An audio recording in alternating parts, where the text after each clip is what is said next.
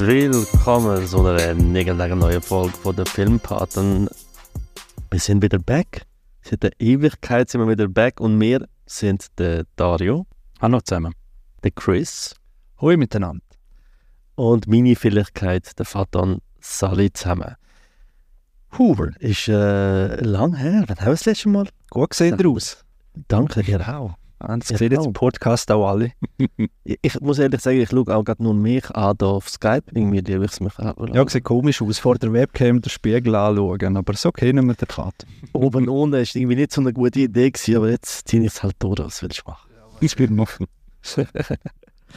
Sehr gut. Eben, Das haben wir, haben wir letztes Mal gesendet. Wisst ihr das noch? Ist das März oder so gewesen? Das sie? Also nach Corona, glaube ich. Ja. Grob. Nein, es ist äh, uh, mega lang her. Hey. Wirklich. Äh, Ja. ja. Mir haben auch Leute geschrieben schon, hey, wo sind ihr, was läuft, dann kommt eine neue Folge, ist das vorbei? Und ich so, nein, nein, wir sind in einer kreativen Pause. Ich muss auch sagen, es ist auch lang für mich nicht gelaufen, was mir wirklich geholt hat. Aber jetzt haben wir natürlich mehrere Sachen, die gekommen sind. Ähm, unter anderem ein ganz grosser Film.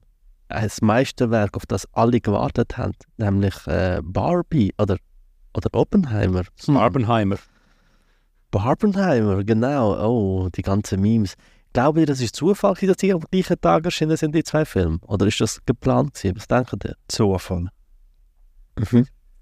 Nein, das, äh, das, das könntest du schon sagen, wie da bei Sonic in der Marketingaktion, wo es zuerst den Sonic-Trailer mit einem furchtbaren CGI-Sonic rausgebracht haben, so einen Shitstorm gegeben hat, dass es dann den geändert haben.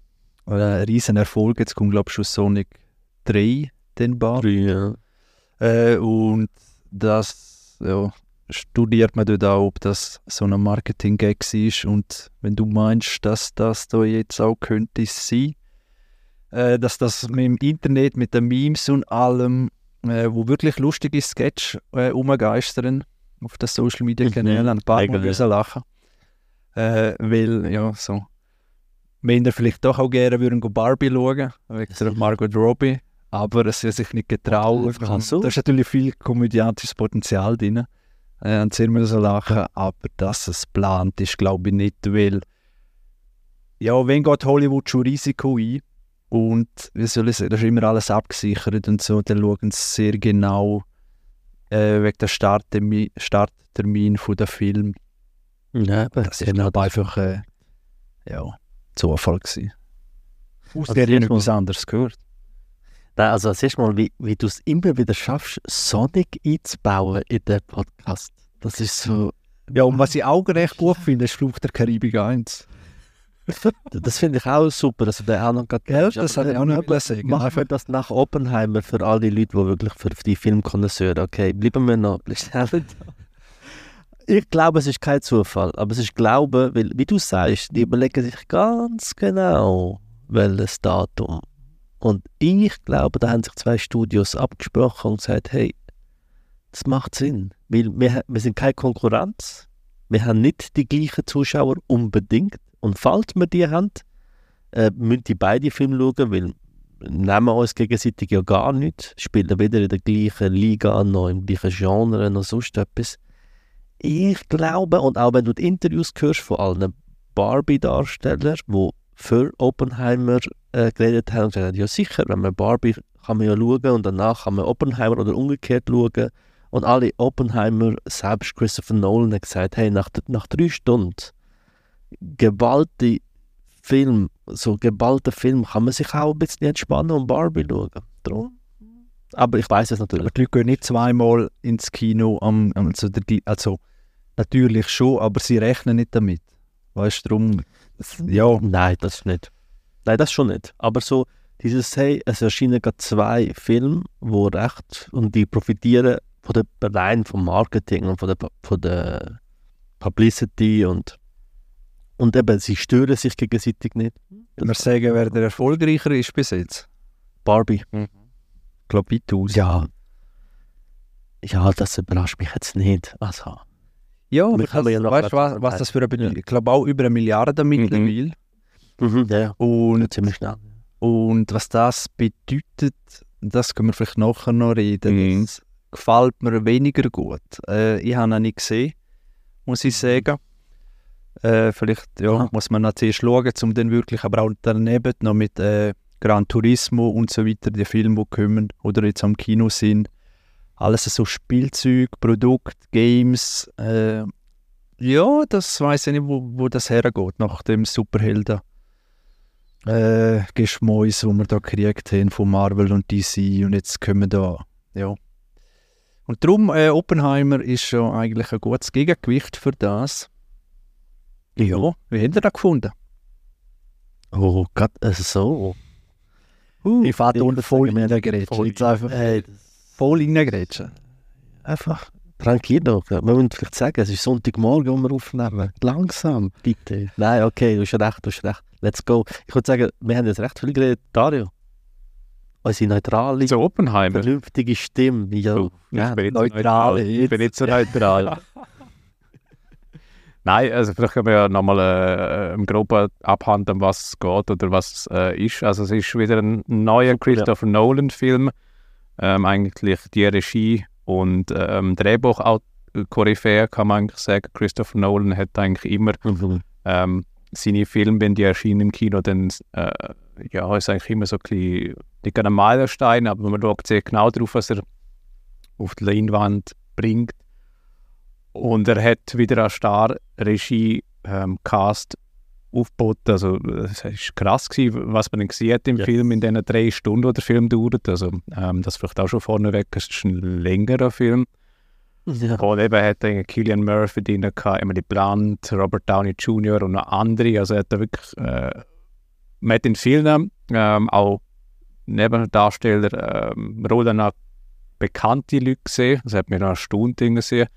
Ähm, können wir vielleicht nachher auch noch drüber reden. Josh Hartnett, Mhm. Josh Hartnett und dann Rami Malek, Damon. Matt Damon, Casey Affleck, äh? Jenst jetzt Ja, ja, jenste. und Es gibt noch ein, also Casey ist jetzt überraschend für mich, weil ich nicht gewusst. Das ist so ein bisschen ein Oh, nice. Und es hat nochmal einen gegeben. Ich glaube, wir müssen vielleicht sagen, der Film ist schon länger durch, jetzt können wir auch so Sachen raushauen. Ich finde das voll okay. Ähm, der Gary Oldman, der hat mich auch Stimmt. überrascht. Das habe ich auch nicht erwartet. Der ist auch so nicht gekommen, was ich auch richtig, richtig Ja, der Malek. gefunden Auch. Rami Malek, oder wie man das mhm. Stimmt, ja. Stimmt. Mit einer speziellen Rolle, Mhm. muss ich auch sagen. Mhm. Aber ja, ich habe dich nicht unterbrechen. Ja. Sorry, ja. Nein, also nur noch zum Abschließen, also eben, man tut der äh, Robert Oppenheimer ähm, ja, eigentlich porträtieren, basierend auf einer Romanvorlage, das habe ich auch nicht gewusst. gehabt. Und wo eigentlich seine Geschichte von relativ jung eigentlich ähm, aufarbeitet, wie er eigentlich als junger Forscher äh, ja eigentlich, glaube in den Universitäten äh, ja eigentlich aufwächst, sich behaupten will, bis sie dann eigentlich eben zu seiner bekanntesten ja, Rolle in seinem Leben, wo er eigentlich eben maßgeblich oder eigentlich hauptsächlich bei der Entwicklung von Atombomben mitgetragen hat, das gestaltet hat und dann eigentlich, aber auch noch einen grossen Teil, den ich auch nicht gewusst habe, ähm, sein Leben eigentlich danach noch ähm, aufarbeitet tut, was seine Rolle dort war, seine Meinungen äh, und ja, was dann eigentlich auch so die Abläufe oder die politischen Abläufe dahinter sind über seine, seine Person. Das ist auch noch sehr spannend gewesen und das geht dann sehr Mhm. ins Geschichtliche rein. Ähm, und ja, der Film tut das eigentlich sehr aufarbeiten und ja, ich, ich weiß auch nicht, wie man da jetzt schon- Haus, Haus. Nein, wie man da schon eine Aussage dürfen, weil äh, ich glaube, das ist so ein, ein Film ähnlich wie Tenet. Äh, hat mir spontan, als ich den gesehen habe und auch so die Mhm. Reaktion im Kino, hat mich so ein bisschen zurückgelassen von den anderen Zuschauern. Ist, äh, es ist so recht ruhig am Ende vom äh, Film im Kinosaal. Also man hat die Dinge Jubel gehört, man hat die Dinge Begeisterung gehört. Es ist irgendwie sehr, es hat einem ein bisschen neutral zurückgelassen. Und eben, ich glaube, viele Leute haben so sehr viel Gutes rausgenommen, aber auch so ein bisschen, hm, okay, ist vielleicht nicht so der Film, den ich erwartet habe. Und bei Tenet damals, eben der Film, ähm, wo ja sehr intrigant dahergekommen ist, sehr verstrickt, sehr Dinge anders machen wollen, ähm, von der Erzählweise, von, von, vom Schnitt, von der Idee, hat es mir auch ein bei Oppenheimer, dass da ein Spagat gewagt worden ist, von einerseits der Oppenheimer porträtieren wollen, aber dann andererseits auch so ein bisschen das Politische und seine Wirkung auf das Weltgeschehen, dass man das auch hätte wollen, wie abbilden. Und das ist dann ein bisschen ähm, abgebildet worden mit sehr viel Szenen, mit sehr viel Geschichte, sehr viel Namen, ähm, sehr viel Geschehnisse. Und das ist dann auch mit sehr viel Schnitt hat es gedunkt und sehr viel erzählerischer ähm, Wechsel und von einer Szene ist man äh, zeitlich wieder dort verortet worden, das ist anders wieder von schwarz-weiß ist plötzlich auf farbig geändert worden, plötzlich haben wir den Fokus auf andere Personen gelegt und darum hat mir der Film am Schluss ein bisschen ratlos zurückgelassen. Ähm, mhm. ich weiß nicht, also, vielleicht kann man mit dem mal starten. Hat euch der Film, wie hat der bei euch emotional, was hat das für euch äh, wie zurückgelassen, wenn ihr den Film gesehen habt? Willst du, Soli? Mach du. Also, äh, das ist eigentlich gerade die wichtigste Frage, äh, weil genau nach diesen Kriterien bewerte ich jetzt einmal den Film. Es gibt vielleicht auch Filme, äh, ja, da kommt es auf andere Qualitäten drauf an, als auf Emotionen oder was der Film auslöst. Aber das ist genau ja, der Punkt bei dem Film, wo ich schlagartig gewusst habe und schlagartig ist bei dem Film nach drei Viertelstunde. Und man dann gemerkt hat, aha, äh, der Film ist ja so. Also er wechselt, wie soll ich sagen, Machart, abgesehen von den Sachen, die du jetzt gesagt hast, wie vielleicht, äh, dass er dann farbig wird und mal schwarz-weiß und so Spielereien, aber rein vor Art ändert sich der Film oder auch vom Tempo ändert er sich nicht mehr. Und der Film wird jetzt sehr wahrscheinlich bis am Schluss so durchgezogen. Und das habe ich so nach halb Stunde, dreiviertel Stunde realisiert. Und bis dorthin haben wir das schon sehr äh, angehängt, muss ich fast sagen. Der Film war für mich sehr anstrengend und er hat überhaupt nichts ausgelöst, abgesehen von äh, fast Überforderung. So muss ich, also Überforderung anstrengend, so muss ich sagen, einfach anstrengend. Das ist kein äh, Film, wo, wo irgendeinen Mehrwert gegeben hat für mich. Und zwar emotional null ausgelöst, einfach wirklich dahin plätschert und, und in, dem, in dieser ewigen Montage, so muss ich das sagen. Es gibt so, für mich ist das gewesen, es gibt so äh, amerikanische Erzählweise von, von Dokumentationen, äh, True Crime vor allem, wo immer so, die fangen nie an, das ist immer eine Montage, das ist immer also eine Stimme, die kommt, dann ein Schnitt, dann irgendeine Melodie. Äh, und immer so im Anspannungsmodus, also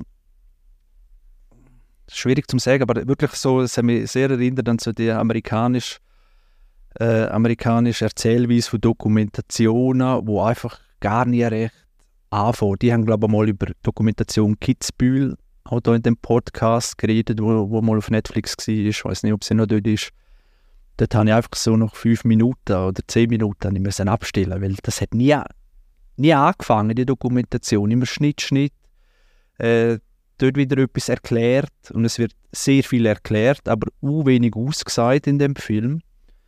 Und ja, ich muss vielleicht nachher ausführen, einfach zu deiner äh, Frage, Dario. Es hat mich wirklich kalt gelassen. Es hat nichts ausgelöst, außer Frustration. Und ich habe während dem Schauen gewusst, den Film schaue ich nicht einmal wieder in dem Leben, weil er mir einfach überhaupt nichts gebraucht hat.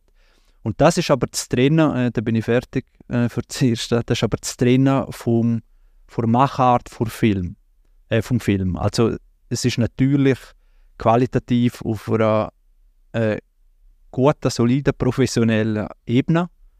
Eben wie auch zum Beispiel Tenet war, aber dort haben wir dann ja andere äh, ja, Ansichten gehabt, nachher, was das ausgelöst hat in einem. Oder? Und das ist die Ebene, äh, die ich jetzt erklärt habe. Natürlich sind es äh, gute Bilder, äh, sehr nah an der Realität zum Teil. Und, aber das will ich gar nicht abstreiten, sondern das Emotionale, das hat mich wirklich eiskalt gelassen. Du, Fatul? Mich hat der Film, ich bin, wo der Film, wo der Abspann kam, ist, bin ich so fertig mit meinen Emotionen, ehrlich gesagt, weil er hat so viel in mir ausgelöst. Es ist, ähm, Jetzt wirklich, oder? ja, wirklich. Wirklich? Ja. Nein, wirklich. Dann erklär mir Ja. warum.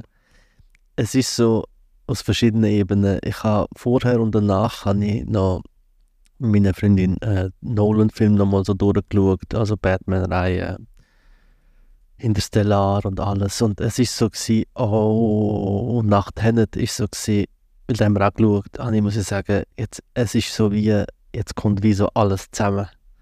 Es ist so wie, es gibt eine Szene im Film, wo der Oppenheimer vor Picassos Bilder steht.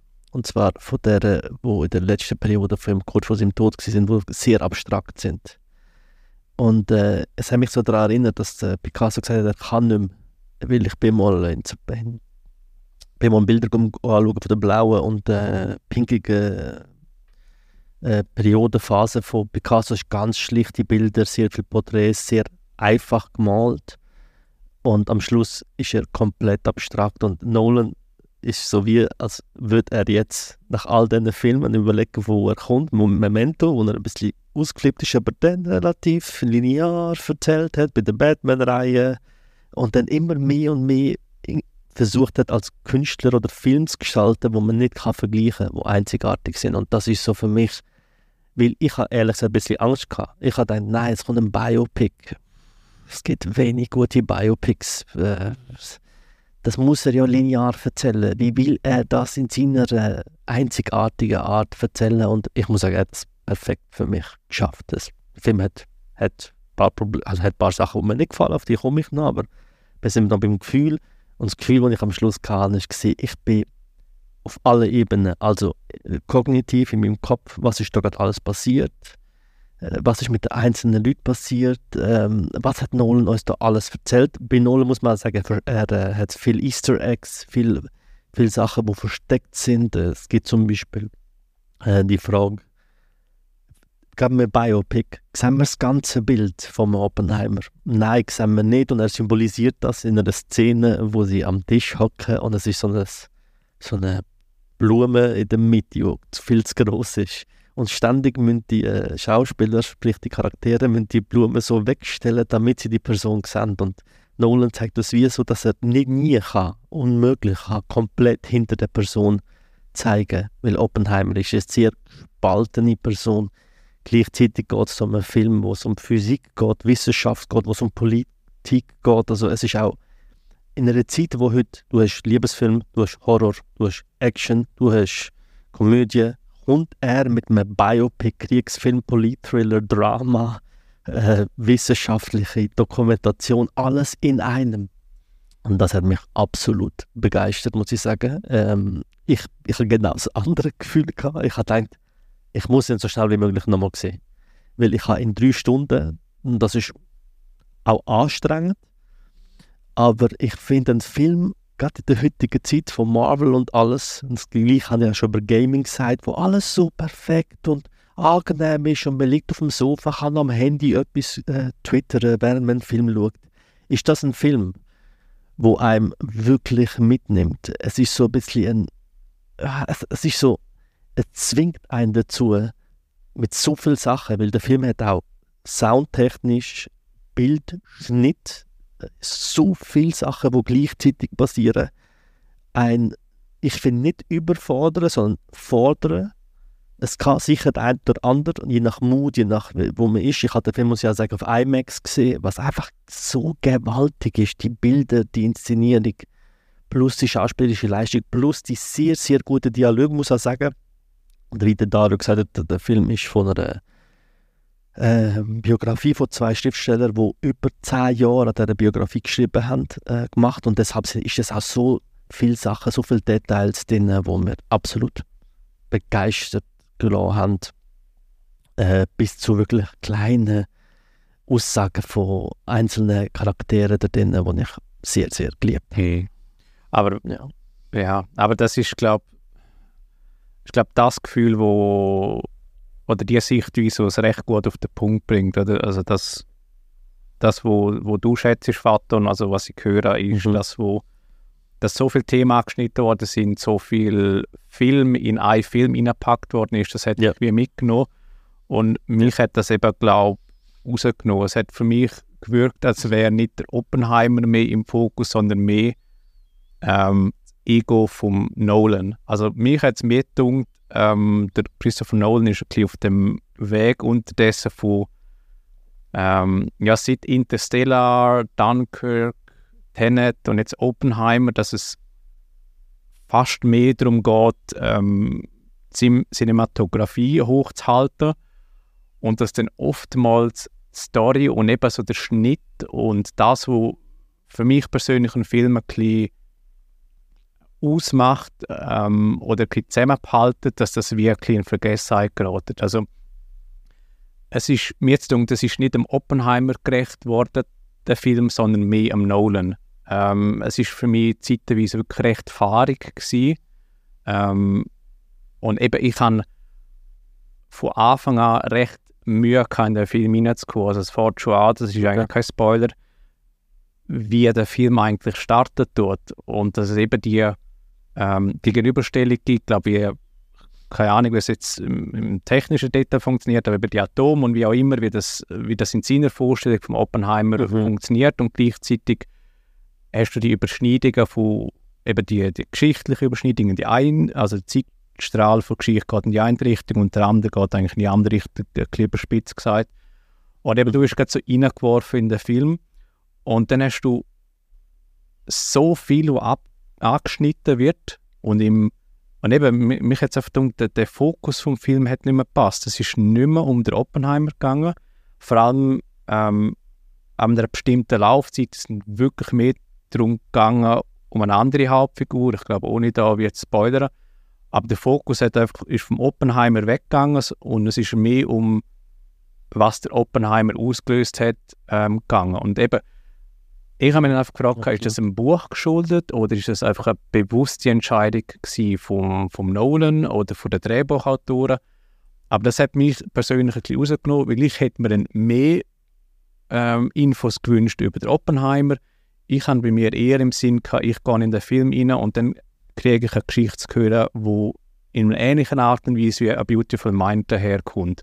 Weil der durchgehende mhm. Geschichte erzählt, wo ich wie investiert werde in die Person Oppenheimer, weil man hört die immer und man weiß, eben er hat die Atombombe ähm, eigentlich ja, ins Leben geworfen, aber was eigentlich die Konsequenzen davon sind, was das ausgelöst hat, das hat man kurz aufgearbeitet in, in politischer Dimension. Ähm, das sind, glaube ich, so ein die paar Jahre danach gewesen.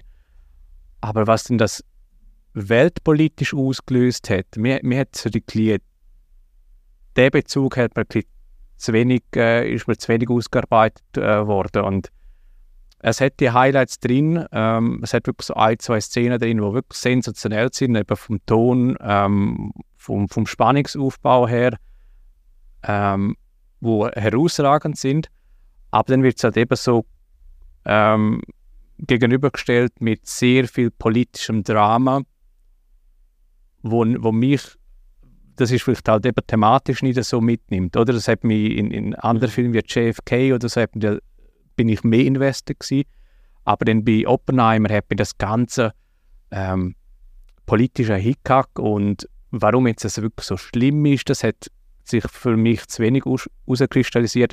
Aber der Film hat dann überproportional großen Anteil dann von Laufzeit auf das auf gut Deutsch verschwendet. Und das hat mich gestört, weil ich an einfach die Zeit mehr investiert gesehen in Person Oppenheimer und das ist eben für mich schade am Schluss, weil die Zeit hätte man können investieren, um noch mehr Bezug herzubekommen für ähm, der Oppenheimer selber. Weil der Killian Murphy und die anderen mhm. ähm, Schauspielenden, die kann man nicht ähm, blamen oder sagen, sie haben es wie nicht gut herbekommen. Ich sage auch nicht, der Film ist schlecht. Es ist einfach mehr das Potenzial sehe ich dort in diesem Moment und das hätte man auch vielleicht noch ein bisschen mehr können damit der Film für mich einen nachhaltigen Eindruck hinterlässt. Also, sehr interessant. Zuerst einmal, Faton, äh, ich würde gerne mit dir tauschen. ich bin immer äh, ein bisschen neidisch, wenn, wenn jemand so viel aus einem Film kann ziehen kann, wo, wo mir so nicht gefallen hat. Und, und darum äh, finde ich das sehr äh, interessant und, und ja, vielleicht kannst du so gewisse Aspekte sagen, wo man denkt, Mhm. ja, ja, das kann man am Film geben und habe ich vielleicht nicht gesehen. Mhm. Äh, einfach zwei, drei Punkte zu dem, was er gesagt hat. Für mich ist die Version, die ins Kino gekommen ist, die einzige Version, die ich mir kann vorstellen kann, wie das sehr interessante Thema äh, so uninteressant wirkt. Mhm. Es ist so brutal interessant und vielschichtig und du kannst das auf so vielen Ebenen beleuchten, Hintergründe, Auswirkungen. Das ist also, wenn das Thema, dann doch die Entwicklung vor ersten Atombombe, wo sich der Mensch äh, ja, so nochmal sagen wir, einen Schritt zu weit gewagt hat und seine eigene Auslöschung so ja, in, in ein mögliches Szenario zumindest gestellt hat. Und was bedeutet das alles und und und. Das wird in gewissen Aspekten, man kann auch sagen, der ganze Film handelt ja äh, von dem, weil das eben politische Auswirkungen hat und so weiter. Aber das verliert sich in so stupiden, stupiden für mich Dialog. Das ist wie ein Sitcom für mich gewesen, wo immer zur richtigen Zeit passiert gerade das Richtige. Das sind natürlich Filme alle ein bisschen das Problem, aber der Film geht drei Stunden äh, und zücht sich gleich extrem, obwohl viel passiert, so viel geredet wird.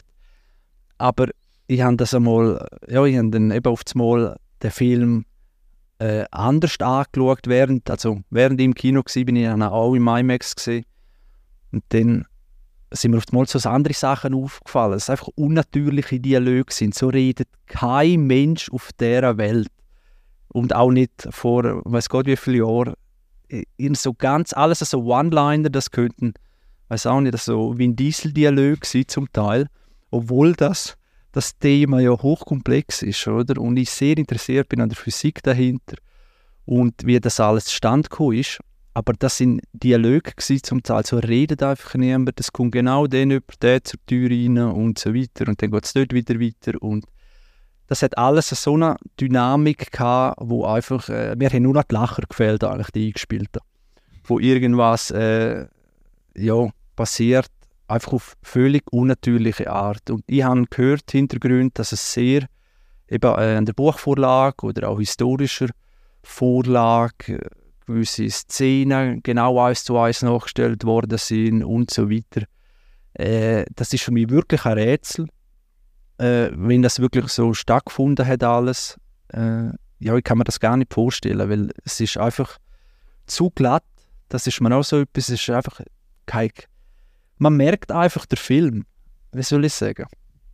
Bei so einem Thema, äh, dann wäre ich gerne hineingesogen worden in die Zeit, in die Welt, äh, der Zeitgeist, der dort geherrscht hat. Und ich habe einfach den Film gesehen. Und zwar, wie wenn das Kamerateam rundherum steht, eine Regieanweisung, so jetzt das, jetzt da, jetzt wieder in, in die Kamera schauen. Ich muss sagen, Killian Murphy habe ich am Schluss nicht mehr können sehen weil äh, er hat ein sehr Charaktergesicht, er spielt gut, aber der Film besteht aus 80% Close-Ups von seinem Gesicht, wenn er bekümmert so in, in die Weite schaut. Und ja, sorry, für das ist das Thema viel, viel zu wichtig, als dass jetzt, ja, es wie nur, nur, nur, nur von dem Schauspiel soll äh, gedreht werden, wo dann, wie du auch gesagt hast, Dario, dann auch wie davon weggeht, storytechnisch, aber gleich, äh, ja, ich sehe immer die Regieanweisung. So, jetzt schau, bekümmert ein bisschen nach links, ja gut, und jetzt noch ein bisschen nach rechts, ja. Und das hat mich völlig rausgerissen. Ich muss sagen, wir haben äh, in der Dario, waren noch in Hiroshima, in Hiroshima, und sind auch dort im Museum gewesen, wo ja, das äh, Memorial, wo halt alles dort noch ein bisschen ausgestellt ist und erklärt, äh, wie das beim Atombombenabwurf war. Und das ist einfach unglaublich eindrücklich. Wir sind genau dort gewesen, am Ground Zero sozusagen, wo, wo die Bombe abgeworfen worden ist und oder eingeschlagen ist. Also in der Luft ist so explodiert, aber genau an dem Punkt. Und wenn du das dort das wie ja, nachspürst oder was das mit dem Land gemacht hat, mit der Welt gemacht hat, was das mit den Menschen gemacht hat, äh, wenn du dort einzelne Geschichten hörst und so weiter, das, das geht einem durch Mark und Bein und ist sehr schwierig zu vorstellen, wenn natürlich die Stadt alles wieder aufgebaut ist, abgesehen vom Rathaus, wo, noch, wo es noch dort äh, so low hin wie nach dem Atombombenabwurf. Und da ist so viel drin. Du kannst nur eine Geschichte nehmen von einem Überlebenden, wo du so viel mehr transportieren kannst von Politik, von Auswirkungen, von den Hintergründen als der ganze Film von Christopher Nolan. Wo einfach, äh, ja, mir, mir fehlt da so viel. Was auch vielleicht nicht so gut war, ist, dass ich kurz vorher die Arte-Doku, die ich dir ja noch geschickt habe, Vater, und ich weiß nicht, ob du sie mhm. gesehen hast, nicht mehr auch noch mhm. Wunder. Äh, es gibt Arte-Doku, Die Bombe heißt sie, glaube ich. Äh, ist noch verfügbar jetzt immer noch auf YouTube, könnt ihr schauen. Mhm. Und dort ist wirklich äh, historisch einfach nacherzählt werden, äh, worden, Schritt für Schritt, das Manhattan-Projekt oder wie ist es überhaupt zur Auswahl von Oppenheimer gekommen, was sind die Schwierigkeiten gewesen und so weiter. Und das habe ich alles schon gewusst, wo ich in dem Film bin, weil ich eben die Doku gesehen habe und da habe ich nie vielleicht eben also das ist vielleicht so ein Erwartungshaltungsproblem auch wieder, oder in den Film hinein. Und ich so, jetzt sehe ich die ganze Doku einfach noch filmisch auserzählt. Aber es hat sich dann eben in diesen Dialog verloren, in, in der Gerichtsver scheinbar Gerichtsverhandlungen. Und ja, das ganze interessante Thema hat sich völlig verloren. Ich glaube, ich höre da viel Erwartungen von euch beiden, die ich auf eine Art nachvollziehen kann. Ich kann das nachvollziehen, aber es überrascht mich auch gleichzeitig. Der Film heißt nicht die erste Atombombe. Der Film heißt nicht Hiroshima. Der Film heißt nicht. Äh, der Film heißt Oppenheimer und es geht um ihn. Es geht um ihn als Person, wie er das empfindet. Und selbst da ist ein Spielfilm. Es ist keine Dokumentation. Es ist auch keine klassische Biopic, wo ich sehe, ich bin im Gegenteil sehr froh, weil wenn ich das will wissen über Oppenheimer, lese ich das Buch. Wenn ich über die Atombombe und den Steg will schauen, dann schaue ich eine Dokumentation und die von Arte, geschickt hast, ist sensationell. Kann ich jedem empfehlen. Aber dann schaue ich das. Für das komme ich nicht in Oppenheimer rein.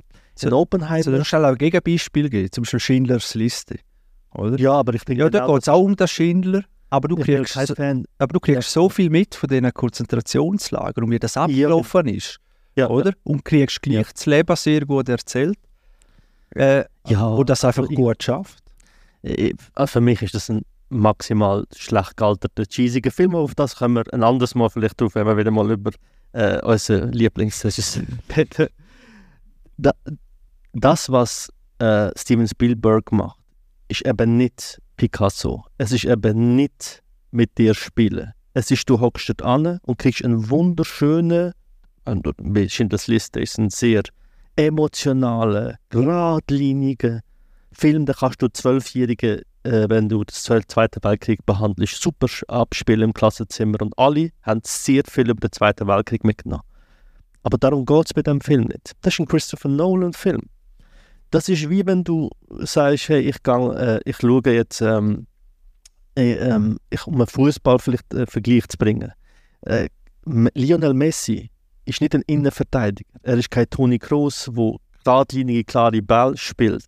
Oder man kann auch andere Vergleiche bringen. Aber es ist kein Sitcom, sondern es ist eine HBO-Miniserie, wo über sechs. Weil ich finde, aus dem hätte man auch super können, weil drei Stunden sind lang das ist schon etwas. Ich finde, er hätte man können Part 1 und Part 2 machen Ich finde es irgendwie geil, was er gemacht hat. Also ich muss zwei Jahre darauf warten.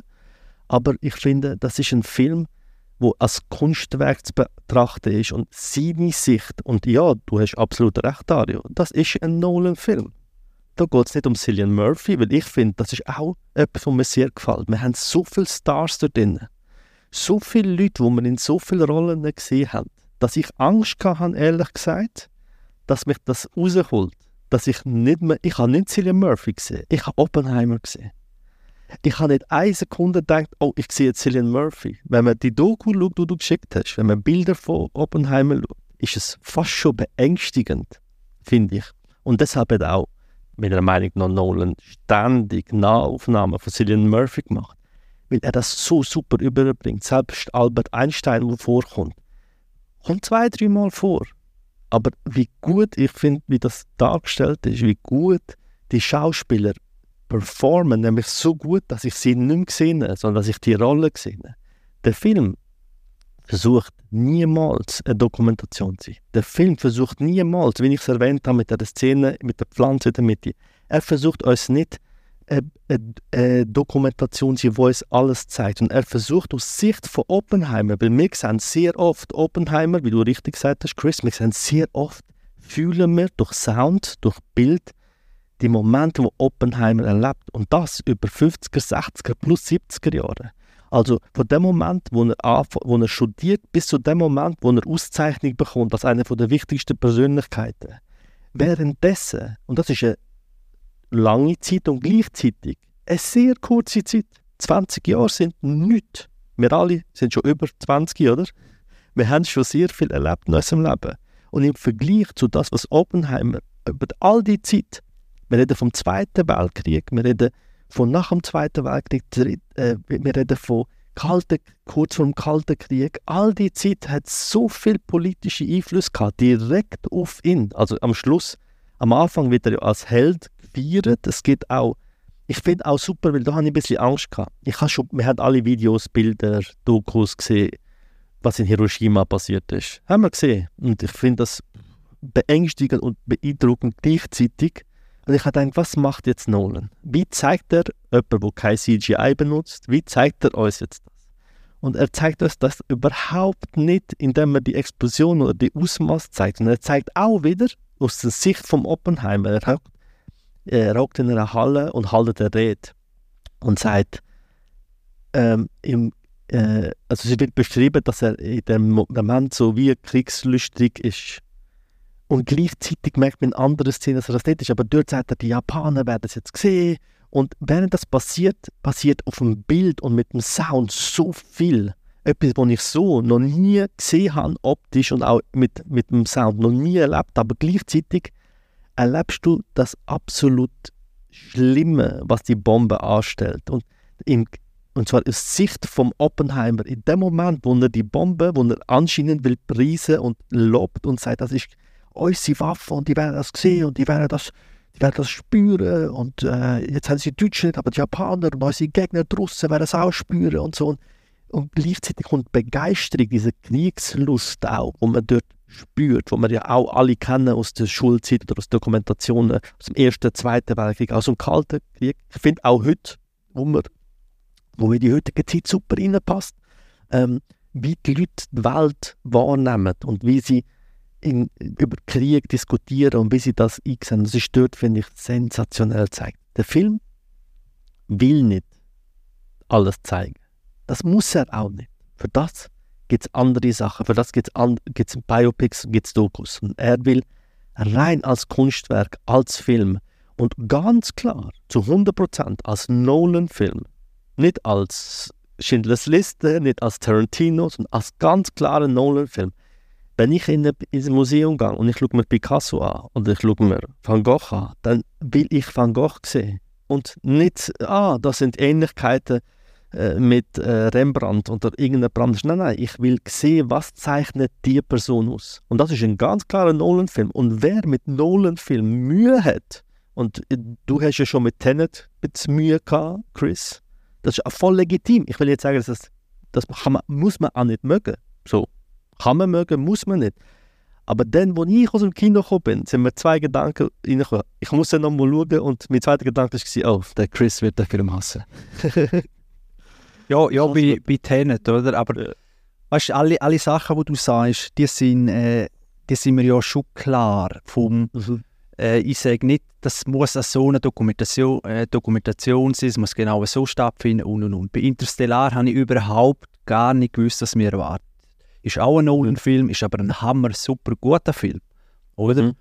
Und äh, ich kann ein Bild von Picasso mögen und das andere ist furchtbar. Also, ja. einfach, entweder mag man Nolan und dann mag man auch den Film oder nicht. So, so einfach ist die Rechnung nicht. Und äh, die Sachen, wo du sagst, dass er das so hat wollen, äh, überbringen und in seiner Machart und und und, das ist mir bewusst. Es hat einfach nicht funktioniert jetzt für mich. Oder? Genau, ja. Das äh, das, ist, das ist der Punkt, wo dass er das so hat wollen, äh, ja, das Graue nicht wirklich zeigen, so andeuten.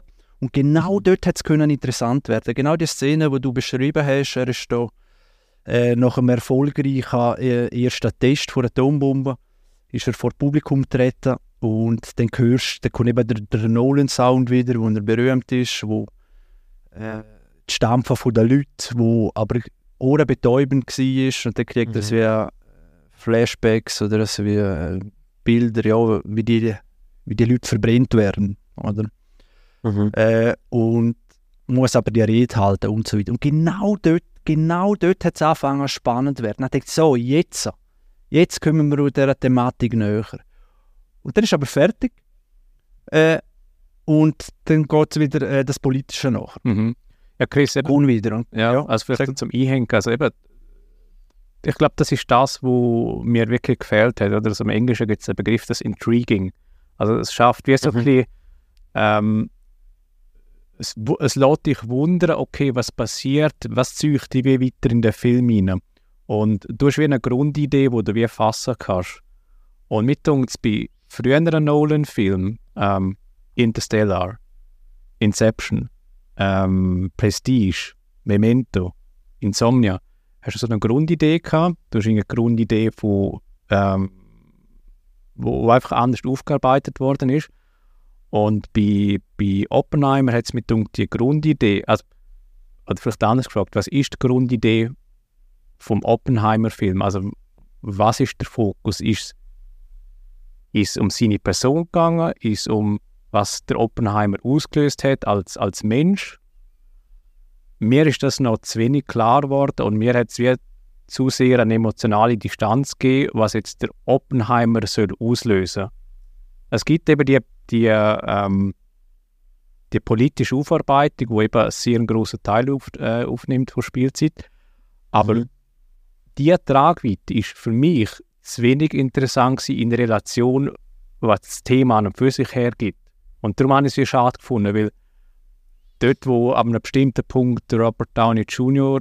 fast den Film übernimmt, Mhm. es ist zwar interessant gewesen, aber es hat mich aus der Thematik Oppenheimer rausgenommen, weil ich mich jetzt gedacht, okay, über das, was sie streiten oder sie diskutieren, das ist eine absolute Trivialität in Relation, was das Thema hergibt. Und das habe ich umso mehr schade gefunden. Eben die, das Grundgefühl von Frustration, das hat es bei mir ein bisschen äh, ja, zurückgelassen. Und das, ja, ich weiß nicht, also was, oder wo erkennst du Kunstfaktor bei Oppenheimer? Oder wie, was verstehst du darunter unter dieser Kunst? Ich finde, die Kunst ist es mir erstens die Sicht von, es ist, nochmal, es ist Oppenheimer, wo, wir sind, die Sicht von Oppenheimer. Für dich und für mich kann jetzt Strauss, gespielt von Robert Downey Jr., nicht so relevant sein. Das Politische nicht so relevant sein. Aber aus Sicht von Oppenheimer ist das sein größter Gegner. Das ist, das ist der Typ, der versucht, seine ganze Arbeit, seinen Ruf, jede Entscheidung, die er getroffen hat, die bei ihm extreme Ausmaß hat, bis zu es gibt ja eine Szene, wo er sein eigenes Kind an, an Kollegen weitergibt und sagt, hey, äh, kannst du bitte auf mein Kind schauen, wir sind viel zu krankhaft egoistische Menschen. Also ständig in kleinsten Szenen und Dialogen, wo ich, ehrlich gesagt, Dialog, ich finde überhaupt nicht, dass sie unrealistisch sind, sind auch sehr viel Zitat, eins zu eins, by the way, aber ich finde die, man kann immer in Filmen diskutieren, äh, man zeigt halt nur die legendären Sätze. Ich will auch nicht hören, wie jemand sagt, willst du einen Kaffee? Also das will ich auch nicht hören, sondern ich will in drei Stunden auch nur Dialog haben, wo es essentiell um Veränderungen um, oder mir irgendetwas zum Charakter zeigt. Und der Film schafft zum Beispiel, weil die ganze politische Sicht, man muss vielleicht auch sagen, ich bin ein relativ politischer Mensch, interessiere mich sehr für Politik. Der Teil hat mich zum Beispiel sehr, sehr, sehr begeistert, weil ich viel weiß über die erste Atombombe. Ich weiß viel über den Zweiten Weltkrieg, ich weiß viel über den Kalten Krieg. So viele Filme und Dokus schon gesehen seit meiner Kindheit. Aber ich weiß sehr wenig über, wie ist das im Einzelnen verlaufen. Und es ist ja dort, in dem Film wird ja auch gezeigt, zum Beispiel, wie nicht nur was politisch passiert, sondern in welchem Umfang. Wieso passieren die Verhörungen in so einem kleinen Hinterzimmer, versteckt? Was sollen die bezwecken? Was ist der Grund dafür? Und da gibt es so viele Details, wo während der Fragestellung ja klar kommen, weil ich finde, es ist auch ein, ich habe gesagt, der Film ist Biopic, Kriegsfilm, Politthriller, Drama, es ist auch ein Gerichtsfilm, finde ich, einer von der besten, finde ich, den ich gesehen habe als Gerichtsfilm. Ich habe so viele Gerichtsfilme gesehen, weil ich liebe Gerichtsfilme. Den finde ich so on point, weil es, um, weil es noch politischer Gerichtsfilm ist. Und dort macht er das sensationell. Welche Fragen werden gestellt? Zu welchem Moment? Wie reagieren welche Personen? Also wie ist seine Frau? Wie, wie verhält sich... Ich meine, er, er erfindet Atombomben mit Wissenschaften, mit denen er ein, ein Städtchen aufbaut, wo er nebendran wohnt, mit ihnen lebt und 20 Jahre später verraten die ihn oder decken ihn. Und das passiert alles in dieser Zeit. Und ich habe mich perfekt, das sehr gut und die Kunst, um deine Frage zum Schluss beantworten, ich habe mich super können in Oppenheimer einversetzen und all die Ambivalenz, wo wir alle in unserem Leben kennen, nämlich mache ich das, ist das egoistisch, aber verändere ich etwas in meinem Umfeld, in meiner Familie, in meinem Leben und bei ihm ist ja verändere ich die Welt. Und es geht ja, der Film fährt ja mit der gleichen Szene an, wo er aufhört. Was ja eigentlich in einem Biopic fast nicht geht, nämlich eine Art Plot zu haben. Und der hat er ja, nämlich was er mit Einstein diskutiert. Wo der Strauß ja nicht hört, was redet die. Und uns wird dann am Anfang nicht zeigt, was sie reden, am Schluss zeigt, was sie reden. Und dort passiert bei zwei Menschen, wo so essentiell wichtig für unsere Gesellschaft und die haben die Welt ab dort verändert.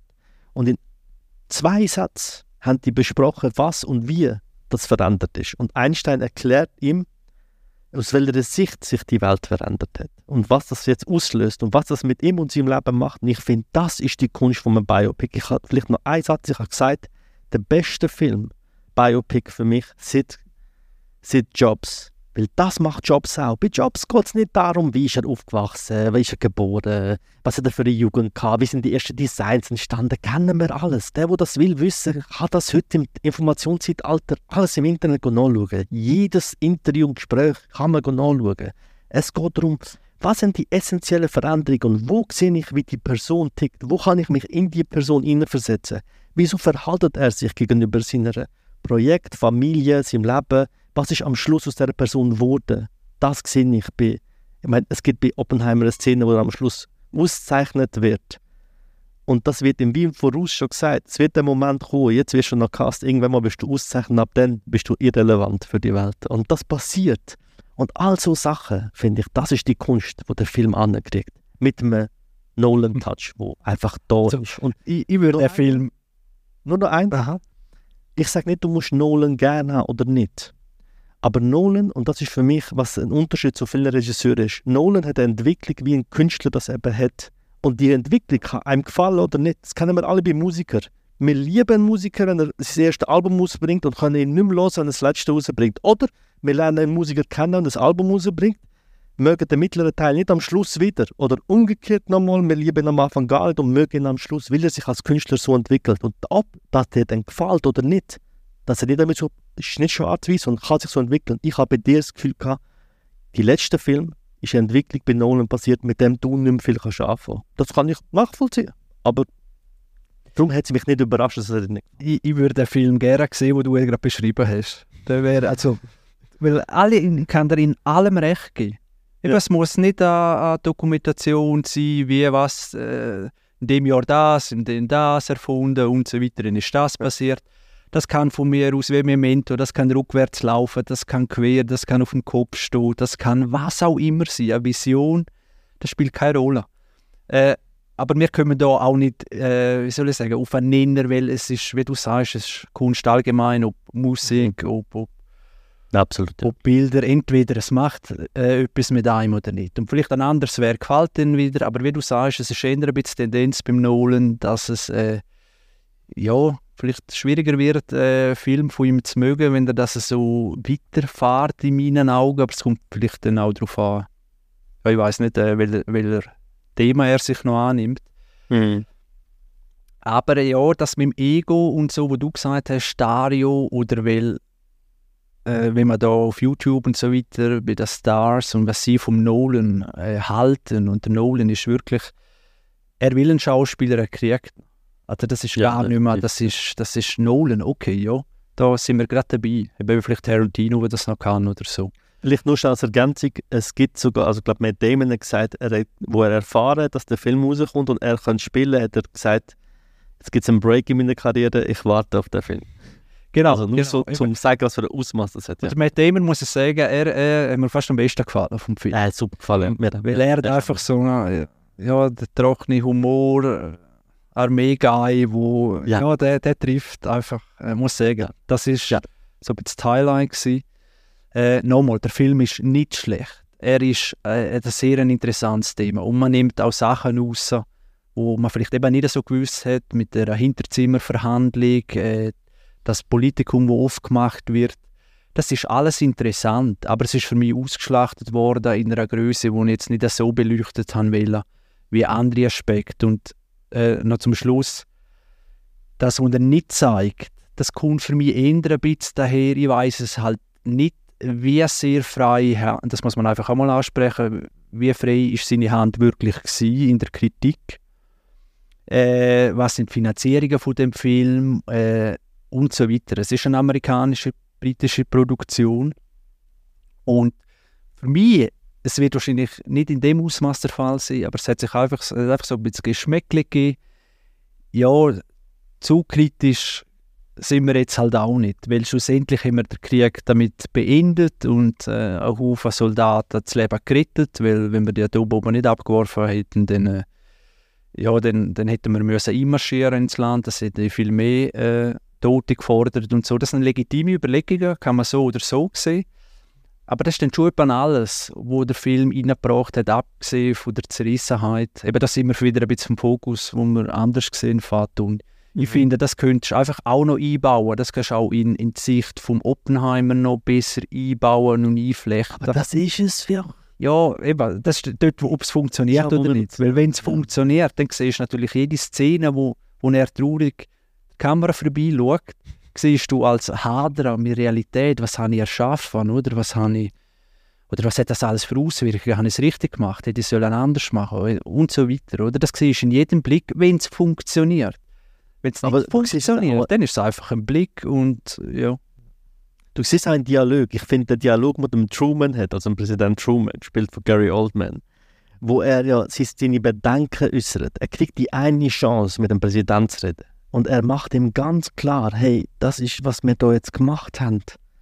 Hey, aber die Szene mit Präsidenten, Sie, Das habe ich Und, gedacht, ist das wirklich, kann das sein? Ich meine, ich sage wirklich ein falscher Film. wegen? Ja, das ist ja so eine, äh, wenn er, wenn er durch die Schnecke gemacht wird. Ja, Mhm. ja die, wird so, die wird so vermittelt, auch in der, in der Biografie und auch, äh, es gibt Protokolle über das Treffen. Und so, dann habe ich gedacht, also, da, das ist ganz eine komische Szene, eben Ja. wo vielleicht das richtig über, äh, Ja. nachspielt. Ich muss vielleicht das noch sagen, du hast auch gesagt, wegen der Dialog, äh, eben, dass das so eins zu eins und so weiter übernommen wird, das habe ich auch Mhm. gehört, aber es kommt immer noch darauf an, ja, wie bringt man es über? Oder ich meine, Ja, du ja, kannst, klar. ja, du kannst ein Skript eins zu eins, was so stattgefunden hat, nachspielen, wie es einfach völlig unrealistisch wirkt. Nie im Ja, Leben. stimmt, ja. Und, und ja, also ich glaube vielleicht schon, dass das so gesagt worden ist zum Teil, aber auch da, gell, wie, das sind ja auch Sachen, wo man alles aufgeschrieben hat oder vielleicht einmal noch ein bisschen geschönt hat oder wie auch immer die Sätze. Aber für mich sind es wirklich One-Liner und die Szene dem Präsidenten, ja, die ist mir Ja, jetzt, wo du sagst, die ist mir auch im Gedächtnis geblieben, muss ich sagen, weil das ist ganz eine komische Die ist super gewesen, ja. die ist super. Die ist super, ja. Die ist Die hat man viel... Ja. Dort ist auch das moralische Dilemma aufgezeichnet worden, wo der Präsident Ja, ja, ja. gesagt hat, hey, du hast das Gefühl, du hast viel Verantwortung zu tragen, aber nein, hey, ich habe den Entscheid letztendlich fällen müssen. Ähm, aber warum hat der Nolan solchen Moment nicht viel mehr gebraucht? Weil eigentlich ist doch das Spannende, das moralische Dilemma, weil das macht doch etwas interessant, wenn darüber Weißt kann. Ah, Aber das hätte er ja, würde jetzt der Vater sagen, oder? Gell? Ja, und ich finde genau, das ist genau. Ich finde, das ist genau der Punkt. Was für eine, Position, was für eine Rolle hat Oppenheimer dort? Er ist jetzt ein Rädchen für einen Politiker. Er realisiert ja dort, ich bin so in meinem Projekt drin, wo die Welt verändert. Aber sobald wird, es ist ja super, du siehst die Bombe praktisch nie. Du siehst den Moment, wenn die Bomben fertig sind, werden die auf einem Lastwagen transportiert und weg von ihm gefahren. Und, und der Oppenheimer steht allein dort mit irgendeinem anderen Wissenschaftler und sieht, wie das wegtransportiert wird. Ab dem Moment realisiert er, inklusive mit dem Treffen mit dem Truman, ich habe das gebaut, wie ein Ingenieur für Mercedes etwas gebaut. Kein Mensch wird sagen, hey, der Ingenieur äh, XY hat das gebaut, sondern das ist von Mercedes gebaut worden. Die Atombombe ist, kommt von den Amerikanern. Du bist ein Rädchen.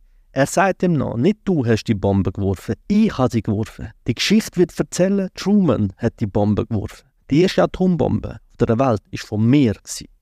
Und bricht das Gespräch mehr oder weniger ab und schiebt ihn ab. Dann kommt sein Sekretär, sie schauen sich so an und sagen, was ist das für einer und das ist vorbei. Und er realisiert, er ist nicht Oppenheimer, der, der mit dem Präsidenten eine halbe Stunde Gespräch hat und wo alle sich viele Gedanken machen, sondern der Präsident hat ganz andere Probleme. Der Oppenheimer ist ein Wissenschaftler, der das gemacht hat, der hat die Bombe angenommen fertig. Wie ist er für ihn nicht? Und dort wird auch wieder gezeigt, wie wenig er eigentlich ist. Und das wird so einfach, aber schnell geschnitten gezeigt, dass es eben wichtig ist. Weil wenn Nolan will, hat er seine Kamera 10 Minuten auf etwas drauf und zeigt er mega langsam, wie sich etwas verändert. Aber wenn er nicht will, und das ist bewusst gemacht, dann kommt, kommst du in einem Abschnitt vor und bist wieder weg und zeigt dir die Bedeutungslosigkeit vielleicht auch in dem Moment, wo eben der Oppenheimer Das finde ich so. Vater, wir müssen einmal wirklich, äh, komme ich auf Zürich, dann müssen wir Tenet schauen. Und Ja, dann schaue ich vielleicht gleich nochmal den, einfach in jemanden, der so viel aus diesen Film zieht, das fasziniert mich wirklich, wo, Ja. wo ich denke, ja, vielleicht mit dir schauen, dann, dann sieht man es, weil ich würde es ja auch gerne, ich würde den Film auch gerne sehen, wo du siehst, oder? Das ist wirklich, äh, aber das Gute, das muss ich sagen, das, was ich rausgenommen aus dem Film, das ist dann wirklich, wenn ich an dich denke, Vater, denke, wenn, wenn er gefällt am Vater, und ganz sicher bin ich nicht gewesen, weil er mir halt ja, so wenig gefallen hat, äh, Mhm. er denkt, immerhin haben wir dann eine gute Diskussion und wieder eben sicher. die, die, ja, die Schattierungen zwischen äh, was zeugt, was, was zeugt aus aus dem Film und was bewegt einem. Und das, äh, für das ist ein Film immer gut. Oder? Also Absolut, von dem her freue ich mich schon auf den nächsten. Und ich glaube, das ist auch, wo du die Finanzierung gesagt hast, bei Batman haben wir Warner Brothers gehabt. Der hat müssen etwas abliefern, was massentauglich ist. Ja, jetzt ist er ja bei keinem Studio mehr, er bei Warner draussen seit Tenet. Das ist der letzte Film, den er abgeliefert hat. Und die Abmachung mit Warner war, das war vor Inception. Gewesen. Er hat das Drehbuch von Inception angehabt und die haben gesagt, wer will so etwas schauen, das kommt doch niemand raus. Und dann haben sie ihm gesagt, «Schau, es gibt eine Chance. Liefere uns Batman, wenn der gewisse Zahl erreicht, kannst du machen, was du willst. Und dann dafür hat er Inception, Interstellar und Tenet machen. Und nach Tenet, wo ja Erwartungen nicht erfüllt hat, ist auch mit, also gerade nach Corona gewesen, hat, ist die, die Relationship und, äh, abgebrochen gewesen. Und jetzt, der, Film ist komplett von Studios, ihm und anderen Leuten, Privatinvestoren, äh, ist der finanziert worden. Unter anderem sein Produktionsstudio, ich glaube eins von Matt Damon. Ich kann nicht genau glauben, ich glaube sogar da die eine von Brad Pitt, glaube ich, auch noch drin. Also es ist ähm, recht privat finanziert. Und das, ich finde, der Film zeigt eben, was Nolan macht, wenn er eben wirklich freie Hand hat. Und nicht muss schauen, ob der politisch oder ob der irgendwelche Sachen zu kritisch anschaut, sondern es ist seine Sicht auf das. Es würde, Ziemlich. würde mich noch etwas interessieren von euch. Äh, Sorry, Dario, und ich auch noch mal etwas sagen. Wenn, äh, nur, dass ich den Gedanken nicht vergesse. Ich während dem Film habe ich überlegt, weil mir hat wirklich der Schrecken ein bisschen gefehlt, aber der zeigte Schrecken. Und mir ist bewusst gewesen, dass er das nicht möchte, in dem Ausmaß und dass es das auch nicht braucht. Äh, unbedingt, oder? Dass du Ja. mit Schrecken, wo man nicht sieht, aber weiß und so, dass das kann noch viel schrecklicher sein und so weiter. Aber bei einem so einem his historischen, äh, schlimmen, äh, ja, schlimmen Geschehnis, äh, dass man, also ich bin richtig Zwiespalt in mir, weil eben ich äh, habe die Szene auch noch im Kopf, wo, wo die zwei Bomben abtransportiert werden und that's it, oder? Mhm. Und das Gleiche habe ich eigentlich, wenn jetzt zum Beispiel äh, Lord of War nimmst, da Händler des Todes mit Nicolas Mhm. Cage, wo du in der Anfangs- oder Eröffnung, äh, im- wie sagt man, ja, der Film anfängt, Mhm. siehst du die Produktion von einer, Kugel. äh, von einer Kugel, Pistolenkugel oder Patrone und wo sie am Schluss landet. Ja. Oder? Und weil wir kennen alle Waffen, also kennen alle, ja so, halt auch von Amerika vor allem, aber eben Waffen und Zeug und oder auch Actionfilm und äh, das ist alles so, äh, wir wissen gar nicht mehr recht, was das heißt, oder? Und eben Lord of War schafft das zum Beispiel gerade am Anfang, dass du siehst, aha, äh, ja, Patronen sind da zum Schiessen und meistens landen sie in irgendwelchen Menschen irgendwo in Drittweltländern mhm. oder Kriegsgebieten oder wo auch immer, oder? Und, und das fährt einem gerade einmal ein, äh, um was es da eigentlich geht, oder? Und diese Ebene äh, hätte mich eben schon noch interessiert in so einem Film.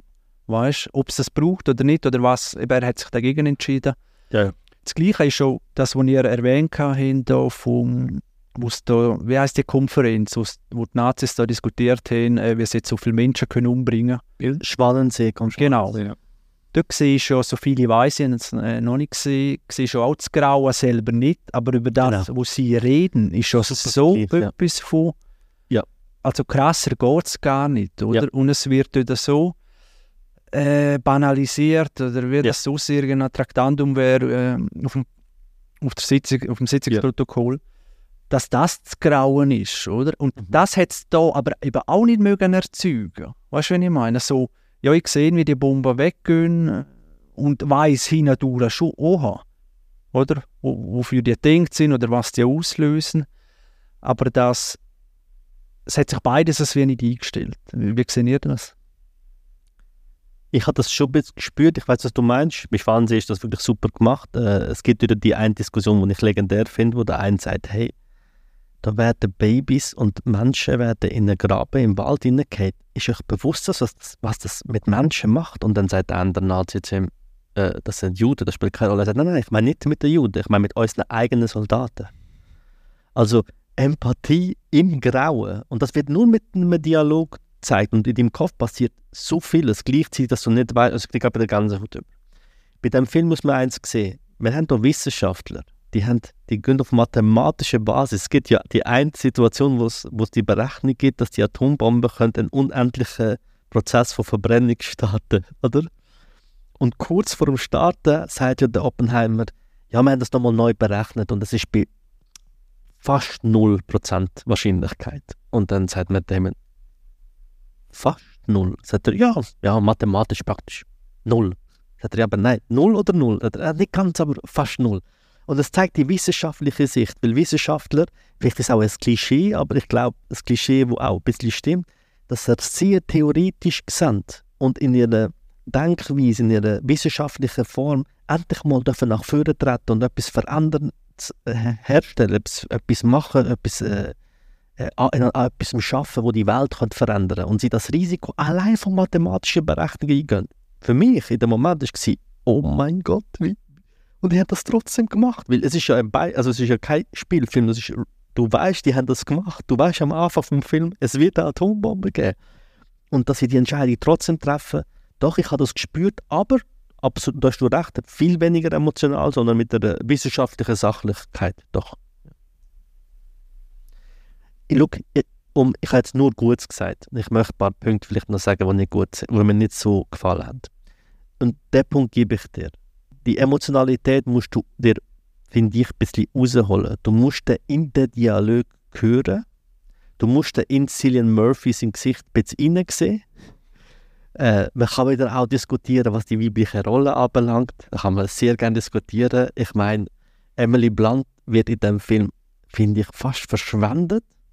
Was ich einerseits schade finde, andererseits auch gut finde, weil ich will, kein, ich will keine Liebesstory sehen in Biopics, hört mir auf mit dem, aber es, sie wird, ich finde, man könnte sie besser einsetzen. Und irgendwie am Anfang ist sie so irrelevant und am Schluss ist sie die rechte Hand und die, das, die Stimme bei Oppenheimer, wo ihm wo ihm kritisiert, wo ihm aber auch zeigt, was passiert ist, wo ihm auch sagt, du wirst gesehen, der und der wird dich verraten und das und das und, und äh, das ist der Strauß, der dich verraten hat und so weiter und wo ich denke, hä, das sehe ich jetzt nicht, das hast du mir nicht erzählt in dem Film. Du hast mir jetzt nicht erzählt, wie die Beziehung von der einen Ebene, wo sie eine äh, Alkoholikerin ist, wo eigentlich nur im Bett hockt und äh, äh, ziemlich psychisch und physisch angeschlagen ist, zu dem Moment, wo sie alles sieht, so, äh, habe ich jetzt schwach gefunden. Ähm, es, die Emotionalität muss man sich ein bisschen rausholen. Und ich kann mir sehr gut vorstellen, wenn jetzt Leute den Podcast hören und jetzt entscheiden, sie gehen den Film schauen, dass der Film spaltet. Ich glaube, das ist, die Diskussion zeigt ganz klar, der kann einem gefallen, der kann so mittelmäßig, aber es ist eher schwarz-weiß. Es ist eher, entweder schafft man sich auf den Film einzulassen und ich habe ein bisschen Angst immer, weil das ist auch eine Situation von, bin ich an dem Tag in der Verfassung, das zu schauen. Weil wenn das nicht bist, wenn du zum Beispiel viel im Kopf durch hast, wenn du einen langen Arbeitstag hast, mit sehr viel Informationen, dann hockst du in den Film, würde ich, würde ich nicht empfehlen. Ich würde empfehlen, gang den Film am Sonntagmorgen, nachdem du super ausgeschlafen hast, gut gegessen hast, leeren, klaren Kopf hast, gang den dann schauen. Und dann kann er viel mehr wirken, als wenn du jetzt gehst, schauen Es sind drei Stunden Informationen, Bilder, er macht sehr viel. Und dass das, der Film ist, der, der will nicht unbedingt gefallen, der kann auch sehr gut nicht gefallen. Also er, das finde ich schon auch sehr kritisch. Auch der Sound, es ist nicht mehr Hans Zimmer. Äh, der, äh, der, Adi, by the way, mit dem habe ich auch noch über den Film geschrieben, er ist, er ist auch ähnlich bin ich recht begeistert. Er liebt den Soundtrack, er ist den auch am regelmäßig hören. Das hat der, der Soundtrack jetzt bei mir nicht ausgelöst. Ich finde den Soundtrack eher so bisschen, mir fehlt irgendwie Hans Zimmer. Ich finde, ich glaube, als ich wieder Dark äh, Knight gesehen habe, Interstellar gesehen habe, dachte ich, ach, das hat die, für die Emotionalität fehlt mir das noch. Aber ich finde, der Film hat auch absolut kritische Punkte und äh, ist nicht alles super. Es ist einfach ein Werk, das ich von außen betrachte und denke, geil, ich sehe wieder mal etwas, wo, wie wir jetzt, wir müssen jetzt über eine Stunde über den Film reden und das schafft für mich außer Nolan halt sehr wenig. Ja. Cool. Dario, lebst du noch? Kein Kommentar. ja. Einfach Anruf zum Dario aufgeben, wie im Film. Harry Merks. So. Aber interessant, was du sagst, Vater, äh, im Kinosaal. Ich habe, weißt, es kommt wirklich auch, je nachdem. Ja. Also, das ist das, wo Kino ja schafft, wo daheim halt nicht mitkriegst, ist die, Ja. die Kinoatmosphäre vom Kinosaal. Und da kann ein, ein schlechter Film mega Spaß machen, weil man Ja. einfach gute Stimmung ist. Also Stimmung. Ja, und es bisschen- kann auch zu viel Stimmung sein, das die nervt. Ja. Aber und ich habe auch gemerkt, wie dort wirklich, wo, wo Halbzeit war äh, vom Film, gibt es eine Pause bei uns. Äh, da Hat bei uns jetzt keine Pause Okay. gegeben, das will ich auch noch sagen. gibt es eine Pause und so. Und dann ist einfach ruhig und niemand ist aufgestanden und Zeimex war pumpenvoll. gewesen. Ja. Und weil alle Leute haben nicht so recht gewusst, was jetzt, äh, ja, aha, das ist jetzt der Film, jetzt ist die Hälfte, jetzt geht es nochmal, weil das ist immer so, jetzt geht es nochmal so lang. Ja. Aha, das erwartet uns, jetzt, da kommt jetzt nicht das, was man vielleicht gemeint hat und so. Mhm. Das hast du im ganzen Saal gespürt. Eben das äh, kann auch positiv sein, äh, sehen wir jetzt an dieser Diskussion Mhm. äh, dass es etwas macht. Aber das ist so der Vibe, den ich dort aus dem Kinosaal rausgenommen habe. bei, bei mir im Kinosaal sind, ähm, weil es hat keine Pause gegeben, was ich, ich habe gehofft, es gibt eine, aber habe dann gemerkt, es gibt keine, weil ganz ehrlich, die hätte ich nach eineinhalb Stunden schnell eine Pause gemacht, schnell aufs WC, schnell frische Luft geschnappt, sch- ein bisschen und dann, okay, weiter, fünf Minuten später, let's go. Das hat mir gefehlt, aber es hat Leute gegeben, also nicht viel, der IMAX-Kino war auch pumpenvoll, es sind glaube ich drei Leute rausgelaufen.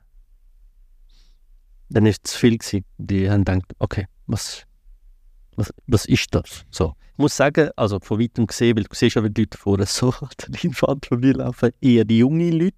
Muss jetzt nicht heißen, dass es, aber ich glaube, dass Leute eher ähm, vielleicht mehr Action oder etwas mehr erwarten und dann merken nach eineinhalb Stunden, hey, das ist ja nur Dialog. Das ist also sehr dialoglastig, sehr, sehr viel erzählt und wenig passiert, in Anführungsschlusszeichen, klassisch passiert. Äh, das muss man sich einfach bewusst sein. Ja. Oh, Gut. Der, Dario, er sagt einfach klar. Ja, was soll ich denn sagen? ja, ich weiß auch nicht. ich glaube, es ist auch alles gesagt, was gesagt Und das kann Ja. schon sagen. No, musst no, Nolan sagen, hat mir früher besser gefallen, das, das sage ich einfach. Irgendwie momentan Ah, ist muss noch etwas rausziehen.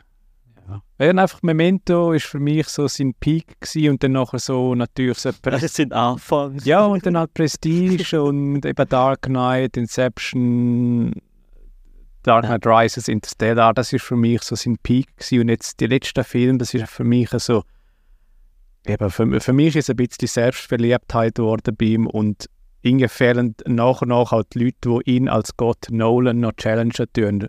Und das finde ich irgendwie schade. Also das ist so meine Wahrnehmung ein bisschen, dass so ein bisschen, ja, eben, er kann so schalten und walten, wenn er will, aber äh, wo sind noch die Neisäger in seinem Umfeld? Das, das ist so meine Befürchtung und oftmals oder fast ausschließlich hilft es ja, wenn man zumindest einen kritischen Stil mit dem Umfeld noch hat. Oder ich unterstelle ihm vielleicht auch ein bisschen Aber dann hast du den Job nicht mehr. Ja, eben, das ist so, oder? Und aus dem Moment raus, oder auch das, was der Matt Damon, ich, ich warte auf den nächsten Nolan-Film, dann bist du vielleicht eher in der Haltung, hey, ich will ihm noch gefallen. Oder ich will ja nicht Nein sagen oder irgendwie um Gott Nolan noch huldigen oder Nein sagen. Und das...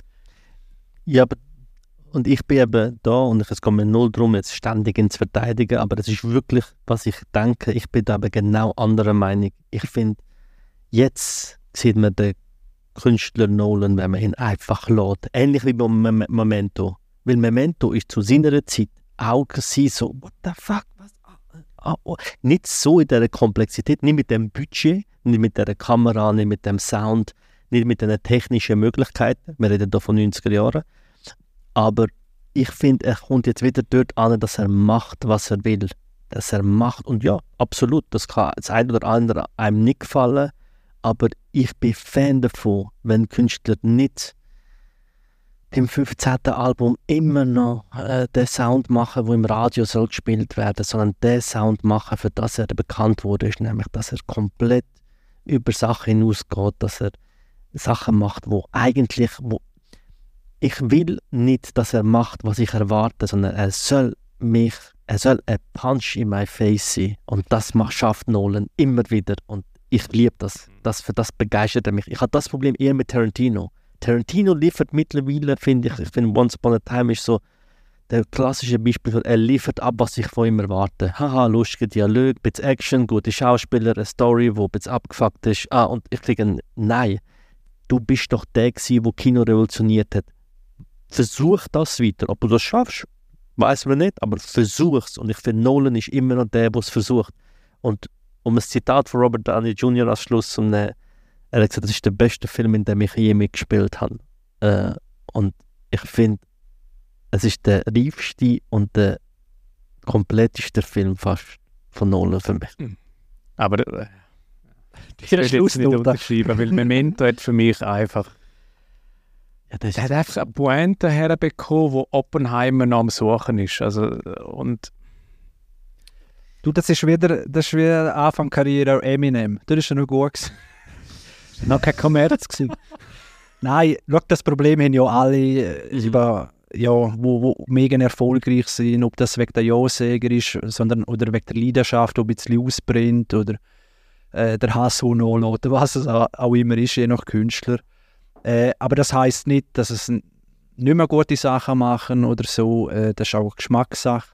Absolut, ja. Äh, ja, beim Ding einfach, das möchte ich gleich noch erwähnen, weil das Marketing ist einfach auch genial, das müssen wir sagen. Das Marketing äh, ist ähnlich genial wie das auch bei Mission Impossible. Mit der Stunts von äh, Tom Cruise und so weiter haben wir, äh, haben wir auch mal darüber geredet, das weiß ich gar nicht mehr. Ja, ja das auch äh, Und wie das auf Social Media und so weiter, da zum Beispiel äh, bei dem Film war es, dass er ja, ja, jede Filmrolle noch selber kontrolliert hat und äh, sehr wichtig ist und eben kein CGI und, und so weiter. Oder? Und dann habe ich die Explosion gesehen am Schluss und habe gedacht, ja, Kupferdeckel, ich glaube, das kriege ich auch noch her mit so einem Bilder vom 1. August. So ist mir das wirklich. Das ist auch ein Explosion, ja. Die Explosion war mega enttäuschend. Gewesen. Und es ist mir ehrlich gesagt sowas von scheißegal, ob, ob das CGI ist, ob nicht, ob Miniatur, ob was auch immer, oder? Äh, und das ist wirklich dort auch so noch, nein, nicht, weil es, es arbeitet ein bisschen auf das Finale her, weil jeder weiß, was es passiert, äh, was passiert. Für mich ist das, das gleiche wie Titanic. Wenn der James Cameron da eine hohe Geschichte erzählen, da eine Liebesstory und lang, ja, jetzt haben wir den Eisberg irgendwie, zack und blub, das Schiff ist weg. Aber der James Cameron hat das so genial inszeniert und realistisch und äh, wie das auch immer gesehen möchtest, wie das Schiff sinkt. Das ist jetzt einfach einmal genial. Äh, und das, der Aspekt hat mir dort auch noch gefehlt. Äh, ja, da kann man jetzt auch wieder diskutieren, oder? Weniger ist mehr, aber wenigstens geil inszenierte, ja, wo eben, wie du sagst, eine Durchschlagskraft produziert, äh, auch bildtechnisch, das haben wir dort schon sehr gefällt. Oder was hast du gedacht, Faton, über die Explosion dort?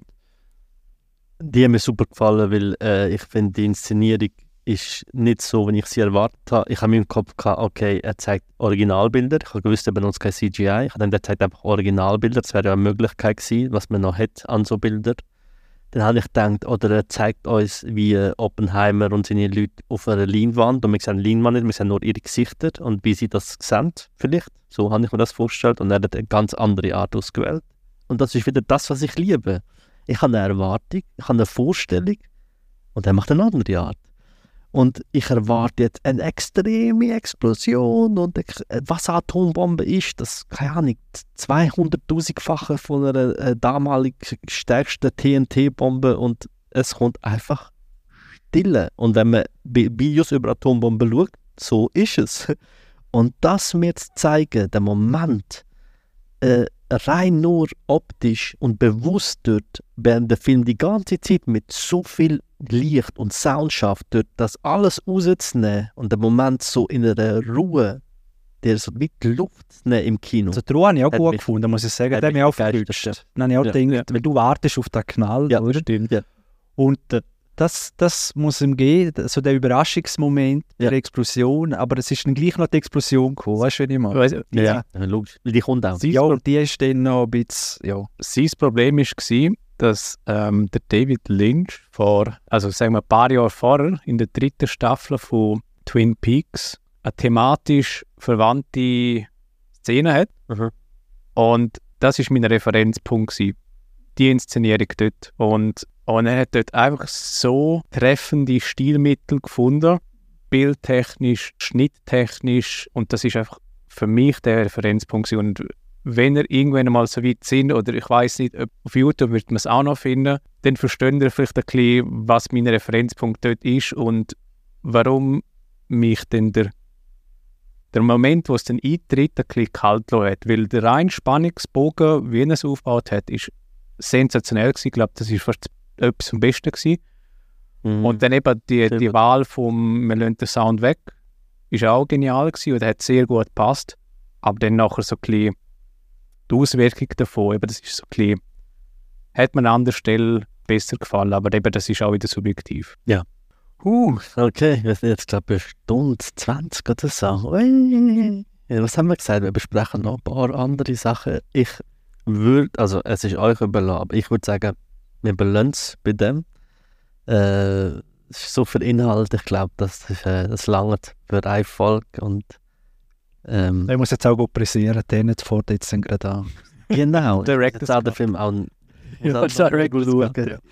Ich habe überlegt, ich schaue den Film vielleicht mal rückwärts, vielleicht passiert dann Ich glaube, er ist schon für das gemacht, dass wir rückwärts Gut, hey, geil, geil. Ich, das ist... Äh, ich habe mir, wir haben ja schon vorher ein bisschen besprochen und ich habe außer beim Dario nicht genau gewusst, was, äh, was auf mich zukommt, aber trotzdem bin ich überrascht über die sehr kontroverse und absolut nachvollziehbare Punkte, die auch du gebracht hast, Chris. Gell? Ich, ich, bei keinem Kritikpunkt kann ich sagen, du liegst falsch, sondern dass man das so sieht, voll, kann ich nachvollziehen.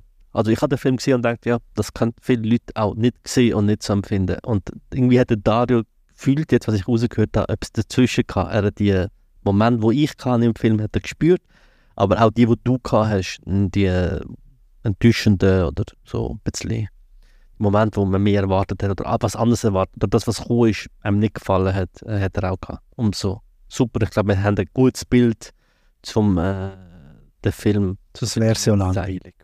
Genau. Was wir aber, glaube alle können sagen, ist, weil sie ihn noch nicht gesehen haben, könnt ihn schauen. Ich finde, das kann man, glaube ich, schon. Gefällt uns. Nein, gehen ja auch nicht ins Kino. Äh, ja, die. sicher nicht. Äh, Uwe Boll macht auch gute Filme, habe ich gehört. Ja, Fast and Furious äh, kommt dann auch. Ja, ja, genau. Die brauchen noch ein bisschen mehr Geld. Nein, sie können, äh, können schauen, weil es nimmt mich sehr wunder, was andere davon halten. Äh, Yes. ja, ich, ich sehe wirklich so, unsere drei Meinungen Mhm. sind jetzt wirklich, die Stick, decken fast alles ab, also wo man so gehört. Ja. Äh, und das glaube ich fast gut zusammen. Von dem her könnt ihr jetzt, könnt ihr selber wählen. Und ja, sind natürlich gespannt, wenn ihr uns rückmelden, wie ihr es denn gefunden habt auf Social Media. Ja, Yes, folgt uns auf Instagram, gebt uns auf äh, Apple Podcast bitte die 5-Sterne-Bewertung, äh, auf äh, in, ähm, Instagram will ich sagen, Spotify die 5-Sterne-Bewertung. Kostet euch nichts, geht 10 Sekunden, geht jetzt gerade dran, ihr seid gerade am Hören, geht rein, gebt uns die Bewertungen, das hilft uns extrem, kostet euch nichts. Danke vielmals, danke auch euch beiden ähm, für eure Meinung, für eure Zeit und äh, ja, bis zum nächsten Mal und nicht mehr so lang.